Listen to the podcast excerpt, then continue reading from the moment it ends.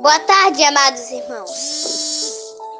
Hoje continuaremos lendo nosso livro, O Grande Conflito. Antes de lermos, vamos falar com o nosso Deus.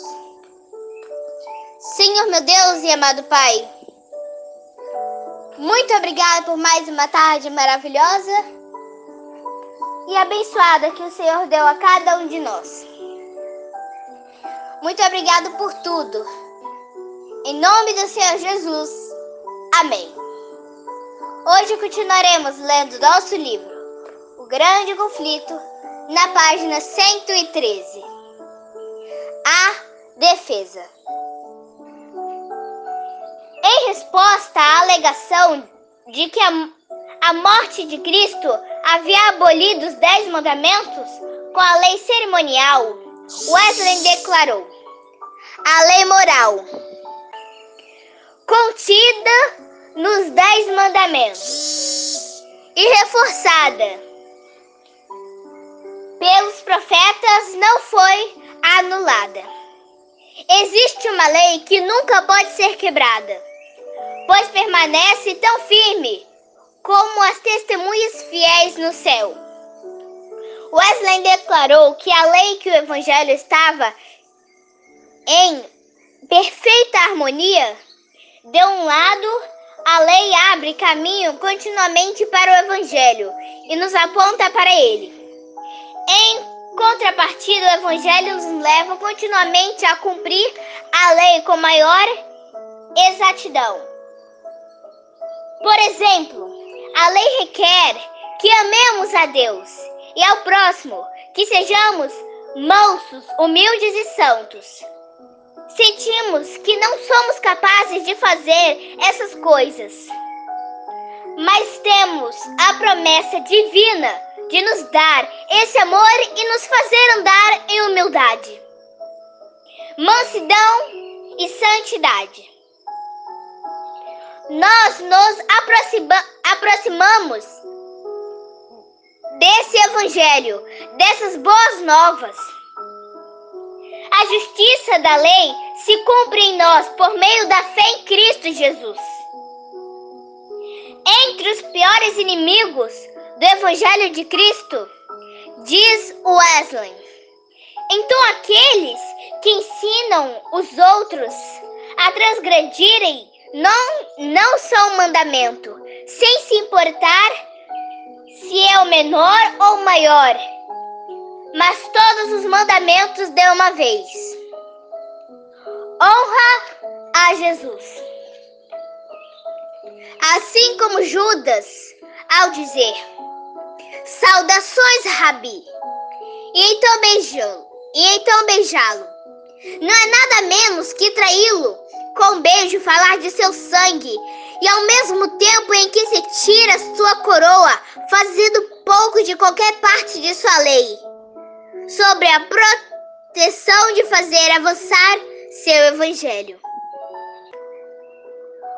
O propósito. Para aqueles que afirmavam que a pregação do evangelho cumpre todos os propósitos da lei, Wesley respondia: ela não, não, ela não cumpre o primeiro propósito da lei, que é convencer as pessoas do pecado e despertar aqueles que ainda estão adormecidos à beira do inferno. Logo é absorvido oferecer médico para aqueles que estão bem, ou pelo menos imaginam estar bem. Primeiro é preciso convencê-los de que estão doentes, caso contrário, não apreciaram seus esforços. Igualmente absurdo oferecer Cristo para aqueles cujo coração está inteiro, sem nunca ter se quebrado. Enquanto pregava o evangelho da graça de Deus, Wesley, assim como seu mestre Jesus, tentava tornar grande e gloriosa sua lei. Isaías 42, 21. E ele viveu o suficiente para ver os magníficos resultados. Ao fim dos mais de 50 anos que decidiu, que dedicou ao ministério Seus seguidores chegavam a mais de meio milhão de pessoas. No entanto, só saberemos quantos foram libertados da degradação do pecado a uma vida mais elevada, a pura mediante seus esforços, enquanto toda a família de remidos se reunir, se reúne no reino de Cristo.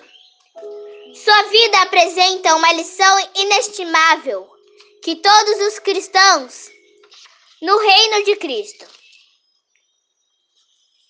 Sua vida apresenta uma lição inestimável para todos os cristãos. Se simplesmente a fé, o zelo infalível, o sacrifício pessoal e a dedicação desse servo de Cristo se refletissem nas igrejas da atualidade.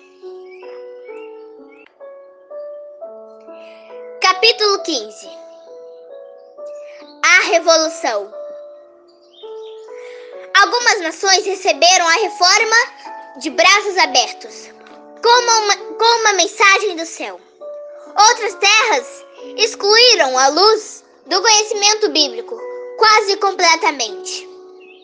Em certo país, verdade e erro lutaram pelo domínio por séculos, até que por fim a verdade do céu foi empurrada para fora. Os limites colocados pelo Espírito de Deus foram removidos de um povo que havia des desprezado o dom de sua graça. E o mundo inteiro viu o que acontece quando as pessoas rejeitam a luz de maneira obstinada. Na França, a guerra con contra a Bíblia levou à revolução.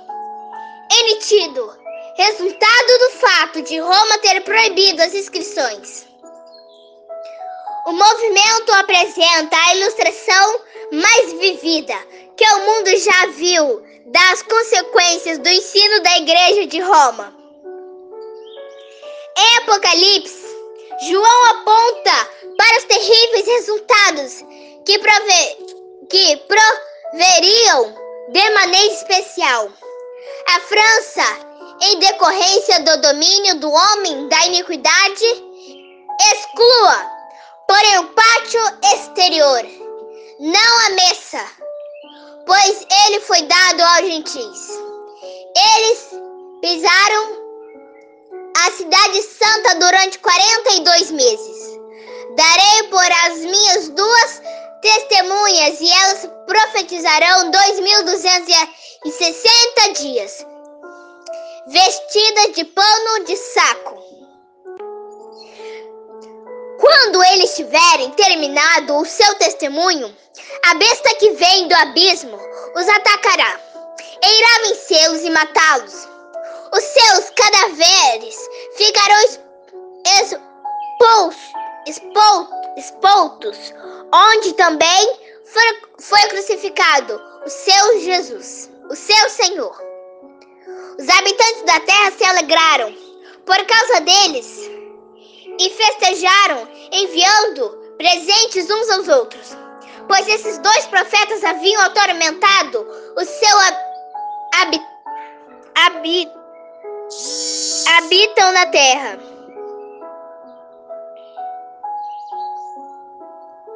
Mas depois dos três dias e meios, entrou neles um sopro de vida da parte de Deus. E eles ficaram em pé. E um grande temor tocou, tomou conta daqueles que os viram. Apocalipse 11, 2, 3, 7, 8, 10 e 11. Os 42 meses e 1260 dias são a mesma coisa correspondente ao período em que Roma oprimia a Igreja de Cristo. Os 1260 anos começaram em 538D, ponto C, e terminaram em 1798. Na ocasião, o exército francês prendeu o Papa e este morreu no, no exílio. Desde então,